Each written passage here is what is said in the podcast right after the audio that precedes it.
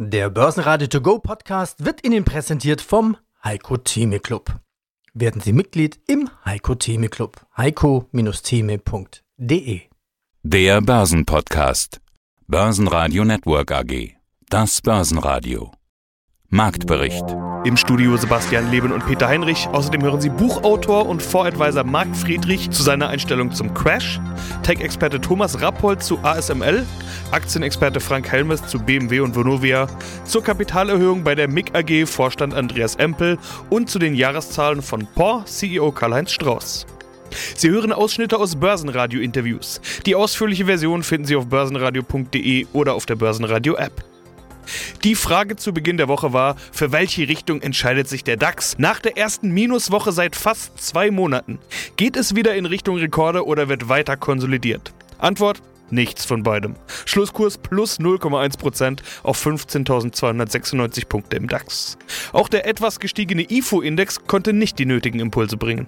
Die Anleger warten auf die FED-Sitzung in dieser Woche, Wall Street nahezu unbewegt, der ATX stieg um 1,2% auf 3.258 Punkte.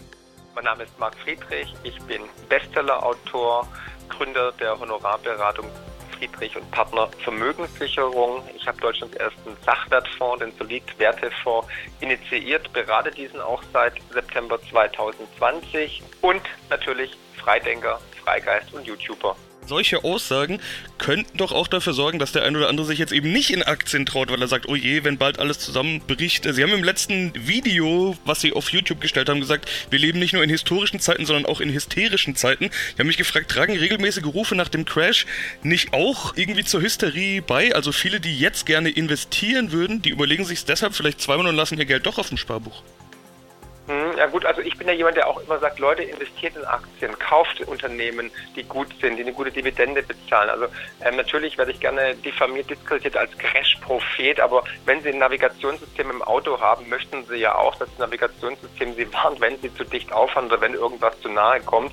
Und dementsprechend warne ich. Es gibt einfach sind Zyklen, es sind immer Zyklen. Und es gibt Zeiten, da steigt man ein. Ich bin nach 2008, 2009 sind wir eingestiegen in Aktien, haben den Kunden das auch empfohlen. Ich bin groß eingestiegen eingestiegen. Und wie gesagt, ich habe immer ein Aktienportfolio gehabt. Ich habe auch immer Aktien, ich würde auch immer Aktien halten, auch in Kerninvestment. Ich würde niemals alles verkaufen, dahingehend, weil viele auch schon, wie gesagt, noch die Gewinne sind, die laufen. Also wenn man dann vielleicht noch 10, 20 oder 25 Prozent Kerninvestment hat bei Aktien, kann man auch, wenn man gut gewirtschaftet hat, vorher diesen Crash durchleben. Ne? Wenn man gute Unternehmen hat, die werden auch die Krisenzeit überleben. Aber jetzt all in zu gehen, ist jetzt absolut der falsche Zeitpunkt, finde ich, wenn man zu 100 Prozent in Aktien gehen würde. Aber wenn man jetzt irgendwie sagt, man hat gute Unternehmen, man hat einen ETF oder einen ETF-Sparplan seit einigen Jahren, dann kann man da auch mit Stop-Loss arbeiten. Und wenn die Wolken sich zuziehen und es düster aussieht, kann man auch mal Gewinne mitnehmen. An Gewinnmitnahmen ist noch keiner arm geworden und umschichten und, und sein Portfolio ausbalancieren, indem man auch in andere Assets investiert, einfach um Gegengewicht zu schaffen. Also wer noch keine Edelmetalle in physischer Form hat, würde ich dazu beinehmen. Einfach als ein Wertspeicherwert, andere als ein Gegengewicht. Wer noch kein Bitcoin hat, sollte auch hier aktiv werden. Und da gibt es viele Möglichkeiten, die ich alle im Buch aufzeige, wie man sich gut positionieren kann, um dann auch gut schlafen zu können, wenn es ein bisschen ungemütlicher wird an der Börse.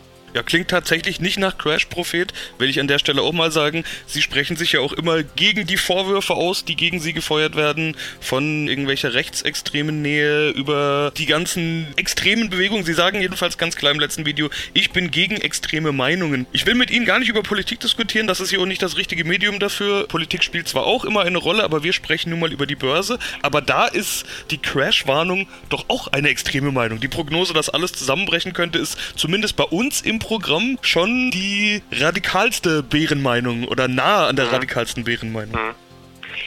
Ja, genau, aber der Mensch mag es nicht, unbequeme Wahrheiten zu hören. Und wenn jemand am System, an den Grundfesten, am Narrativ rüttelt, wird er meistens natürlich verurteilt. Ne? Also wer die Wahrheit spricht, braucht ein schnelles Pferd, sagt Konfuzius. Und der Überbringer schlechter Nachrichten wird meistens auch gehängt. Ich möchte aber auch mal eine Vorgeschichte von mir erzählen. Ich bin ein Kind des neuen Marktes. Also ich habe eine Neuemission gezeichnet Ende der 90er Jahren. Ich bin Überkapitalist, ich bin Turbokapitalist, würde ich sogar sagen. Also ich habe damals sehr, sehr gutes Geld verdient und habe damals schon mit Aktienanalysen gearbeitet und habe die Börse online als junger Student abonniert Gehabt und so weiter und, und, und Börsenbriefe, die damals noch teilweise per Fax kamen. Also dahingehend, also ich bin ein großer, großer Aktienfan, aber natürlich, ich habe 2000 mitbekommen, ich habe 2008 mitbekommen und ich sehe einfach, es sind Zyklen und diese Zyklen schaue ich mir an und ich möchte halt dann kaufen, antizyklisch, wenn die Börse günstig bewertet ist, wenn ich Opportunitäten sehe. Und die habe ich in den letzten Jahren gesehen. Warum? Erstens auf Unternehmensseite durch den Fortschritt, aber natürlich auch vor allem durch die Liquidität der Notenbanken. Mir war klar, 2009, als die amerikanische Notenbank gesagt hat, wir fluten den Markt mit Geld, war mir klar, dieses Geld wird durch den Cantillon-Effekt in den Börsen, in den Immobilienmärkten versickern und dementsprechend habe ich mich, aber auch die Kunden aufgestellt und beraten. Und so würde ich es auch immer wieder machen. Und jetzt sind wir aber im, im zwölften Jahr dieser Entwicklung und wir sind einfach jetzt meiner Ansicht nach mathematisch ausgereizt und die Gefahren haben deutlich zugenommen. Ich meine, selbst Mario Draghi hat zugegeben, also bei seiner Abschiedsrede der EZB, dass die Maßnahmen der Notenbanken nicht mehr so funktionieren wie noch am Anfang. Ne? Sie haben sich ja, inflationiert, sie haben sich verbraucht. Also die Zinssenkungen, der historische Tiefzins, aber auch die Aufkaufprogramme. Wir sehen ja, wie die Bilanzen immer weiter anschwellen. Wir sind jetzt schon im Billionenbereich mit Aufkaufprogrammen amerikanische Notenbank, aber auch die Europäische Notenbank mit 7,5 Billionen Euro hat sie insgesamt jetzt schon auf der Seite bei der Bilanz. Das ist nicht mehr nachhaltig, das ist exponentielles Wachstum, den wir da sehen. Und davor warne ich einfach, weil irgendwann ist Ende Gelände und das Vertrauen wird irgendwann dem Markt dieses Vertrauen entziehen. Die Menschen, die Psychologie, nicht irgendwie eine Pleite von irgendeiner Bank, sondern die Aktionäre. Die Psychologie wird den Markt zum Kippen bringen, wenn sie ihm das Vertrauen entziehen. Stärkste Gewinner im DAX war MTU mit plus 2,9%. Es gab Andeutungen, dass geimpfte US-Amerikaner wieder nach Europa einreisen dürfen. Daraufhin ist der gesamte Luftfahrt- und Tourismussektor angesprungen, so zum Beispiel Fraport und die Lufthansa, aber eben auch Flugzeugzulieferer MTU. Weitere Gewinner waren die Deutsche Bank mit plus 2,6% und Covestro mit plus 2,1%. DAX-Verlierer waren Siemens Energy mit minus 0,8%, VW mit minus 0,9% und schlusslich Deutsche Börse mit minus 1,1%. Zahlen kamen am Abend noch von Reifenhersteller Michelin, die von der Erholung im Autosektor profitieren und den Umsatz in Q1 steigern konnten. Frank Helmes, Betreiber von Helmes Börsendienst www.helmes-finance www.ccc.de. Auf der Liste auch BMW und zwar die Vorzugsaktie. BMW selbst hat Top Q1-Zahlen, besonders in China ein Rekordquartal. Und Zipse, der BMW-Chef, gibt ein neues Ziel aus, 3 Millionen BMW pro Jahr, also neue Rekorde auch hier. Warum ist gerade die Vorzugsaktie von BMW interessant? Also du hast es im Grunde genommen schon jetzt bezüglich fundamentaler Einschätzungen jetzt mal zum Unternehmen eigentlich ganz gut zusammengefasst. Bei BMW läuft es wirklich rund.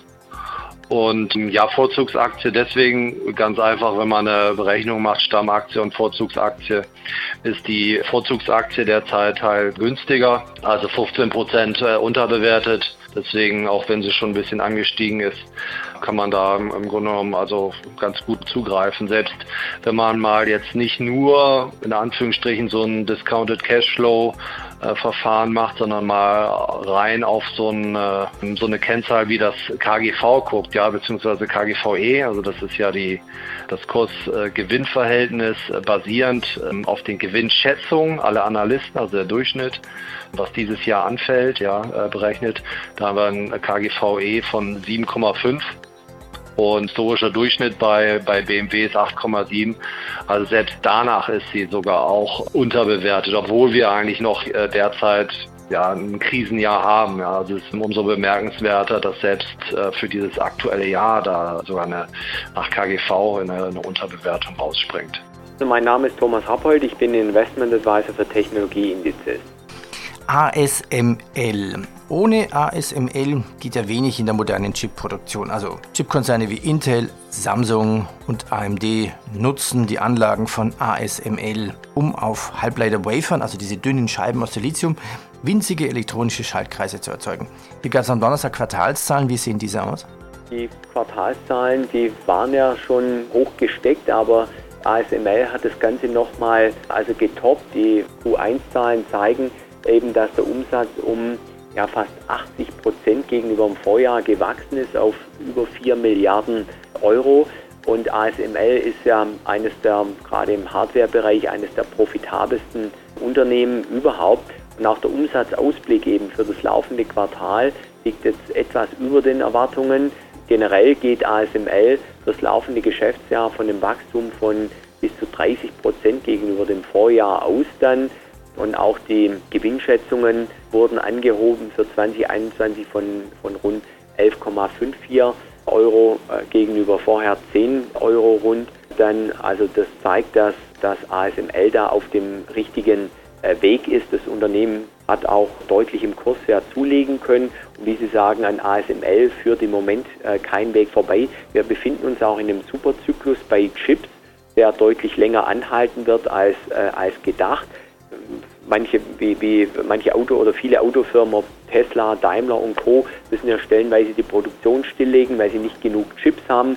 Bundeswirtschaftsminister Altmaier hat ja nach Taiwan geschrieben. Dort bekanntlich in, in der Taiwan verbirgt sich ja auch der größte Auftragsfertiger für Chips, Taiwan Semiconductor, dort, die, die ja mehr produzieren äh, sollten, müssten. Es gibt einfach weltweit einen Chipmangel. Auch äh, Intel hat letzte Woche angekündigt, mehr Chips oder mehr Chipwerke zu bauen, auch auf, in die Auftragsfertigung zu gehen.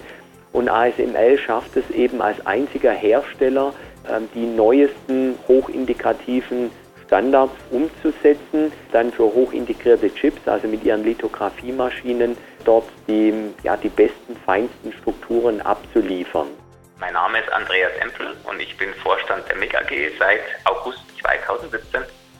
Und wir haben schon im letzten Interview im vergangenen Jahr über ihren Wandel gesprochen. Neuausrichtung weg von einer Beteiligungsgesellschaft hin zum operativen Technologieunternehmen, wie Sie es damals beschrieben haben. Wesentlicher Bestandteil dieser Neuausrichtung ist die Übernahme von Pyramid.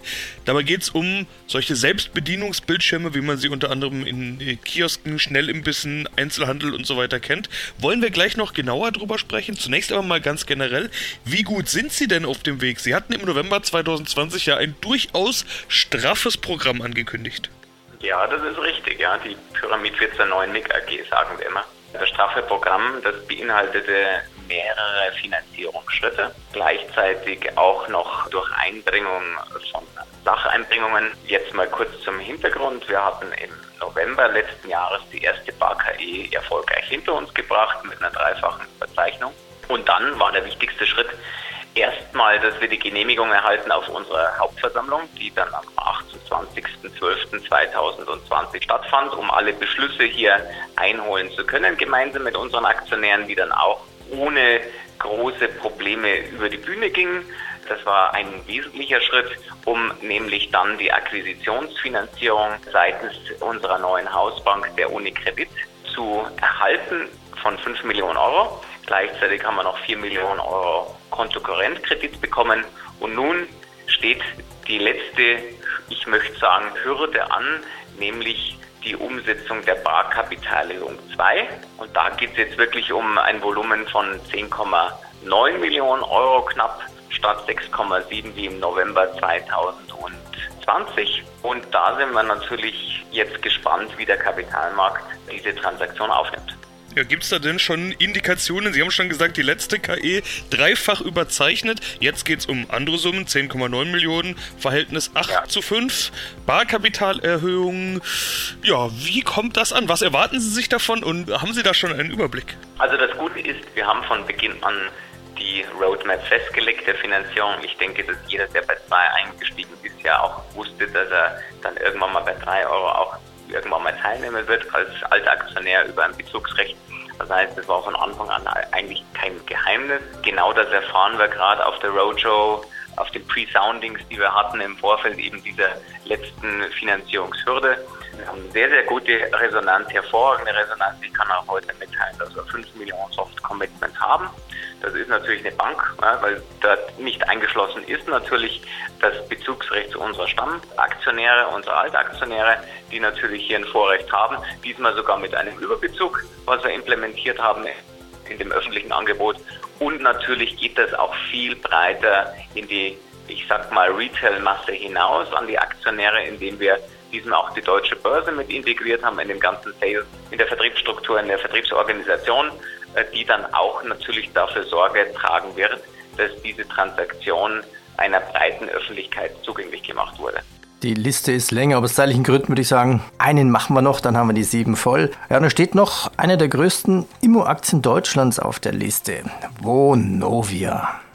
Ja, also das ist ja ein Immobilienkonzern, also ein Konzern, der in andere Wohnungen investiert, sie, sie kauft und, und besitzt.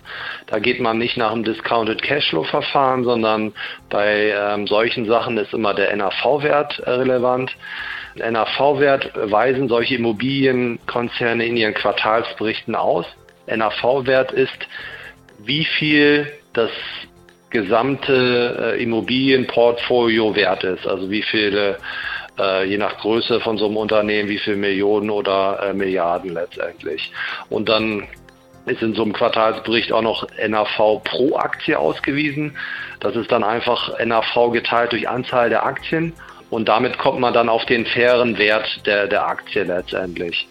Und wenn man das halt mal äh, anschaut und vergleicht, der aktuelle NAV pro Aktie Wert und der aktuelle Kurs, ergibt sich da halt derzeit eine, eine Unterbewertung von 9 Prozent. Also kriegt man letztendlich, ich sag mal, diese Immobilien, die es da gibt, um, um 9 Prozent günstiger als wie der derzeitige Marktwert ist. Ja, weil, also was halt das, das Schöne dran ist, wenn ich so sage, man kriegt diese Immobilien, wenn man letztendlich diese Vonovia-Aktie kauft, ist man Anteilshaber an über 400.000 Wohnungen. Und das ist natürlich eine vielleicht nicht die heißeste Story am Markt, mit Sicherheit nicht, aber ein, ein sehr, sehr solides Investment, ja, weil ich sage mal, gewohnt wird immer und Wohnungsknappheit ist in, in Deutschland vorhanden. Und deswegen ist es ja ein Investment, wo ich mich persönlich auch sehr, sehr wohl fühle. Ja, wie heißt es oft so schön? Langweilig kann sexy sein bei Aktien. Mein Name ist Karl-Heinz Strauß, ich bin CEO der österreichischen POR AG. Das letzte Interview im Börsenradio hatte als Überschrift ein Zitat von Ihnen. Sie hatten gesagt, nach Wachstumsschmerzen und Covid, das Tal wird am Ende des Jahres durchschritten sein. Da schwingt ja schon mit, dass das Jahr 2020 nicht unbedingt Ihr Bestes war. Die entscheidende Frage, bevor wir tiefer in die Zahlen eintauchen, stelle ich gleich zu Beginn, ist dieses Tal denn jetzt durchschritten? Also ich glaube schon. Wir sind im ersten Quartal 2020 eigentlich wie geplant sehr gut in das neue Jahr gestartet. Dann kam mit März sozusagen Covid, ein Virus, von dem niemand gedacht hat, dass er mit dieser Wucht und mit dieser Konsequenz in Europa einschlägt. Wir haben dann in Österreich Baustelleneinstellungen gehabt von sechs bis sieben Wochen. Viele Themen, die uns heute noch damit alle beschäftigen und uns viel mehr auseinandergesetzt haben. Und das hat eben dazu geführt, dass wir eben nicht das geplante Jahr abliefern konnten, was wir vorhatten, sondern das wird heuer passieren. Und jetzt nehmen wir doch noch ein paar Zahlen aus dem letzten Jahr. 51 Millionen Euro Vorsteuerverlust. Eine Dividende gibt es deshalb keine. 2019 gab es ja auch schon keine. Sie haben aber gleich angekündigt, dass bei Gewinn auch wieder was ausgeschüttet werden wird. Für 2021 erwarten wir wieder eine Dividende, habe ich gelesen. Also rechnen Sie auch wieder mit Gewinn. Das ist ja das, was man daraus eindeutig schließen kann. Wir haben ja im, im November letzten Jahres oder Oktober gesagt, dass wir ein negatives Ergebnis schreiben werden, dass wir aber die Bilanz stärken werden, dass wir in unserer Verschuldung sehr hart arbeiten. Das tun wir. Haben wir auch gesagt, wie immer haben wir das dann auch geliefert und deswegen sind die Zahlen heute so. Natürlich durch Covid, aber auch durch Re-Evaluierung von einigen Projekten, insbesondere Ingenieurbau Deutschland oder Tunnelbau oder das eine oder andere Projekt, haben wir eine neue Re-Evaluierung vorgenommen. Das hat dann letztendlich zu einem EBT-Ergebnis von minus 50 Millionen geführt. Aber wir haben unsere Bilanz gestärkt. Wir haben von 16,5 sind wir wieder auf 18,5 Prozent Eigenkapitalquote hinaufgegangen. Wir werden auch 2021 in Richtung 20 Prozent gehen. Und wir haben auch unsere Nettoverschuldung um über 200, fast 300 Millionen äh, Euro verbessert auf minus 135 Millionen Net Debt. Ja, ich glaube, das ist auch eine gute Leistung. Wir haben an unserer Bilanz gearbeitet, die Bilanzsumme ist nach unten gegangen. Wir haben das Working Capital neu restrukturiert, aufgebaut. Also ich glaube, wir haben bei all den Schwierigkeiten trotz Covid gut reagiert. Wir sind als POR das meistgetestete Unternehmen Österreichs. Wir testen pro Woche zwischen 7.000 und 8.000 unserer Kollegen und Kolleginnen, jede Woche ein bis zweimal in Österreich. Das heißt, wir haben auch in ganz Europa natürlich Covid-Infizierte, leider auch Tote im Unternehmen, aber wir haben sicher eine der geringsten Ansteckungsquoten obwohl auf unseren Baustellen in Österreich heuer unter Volldampf gearbeitet wird.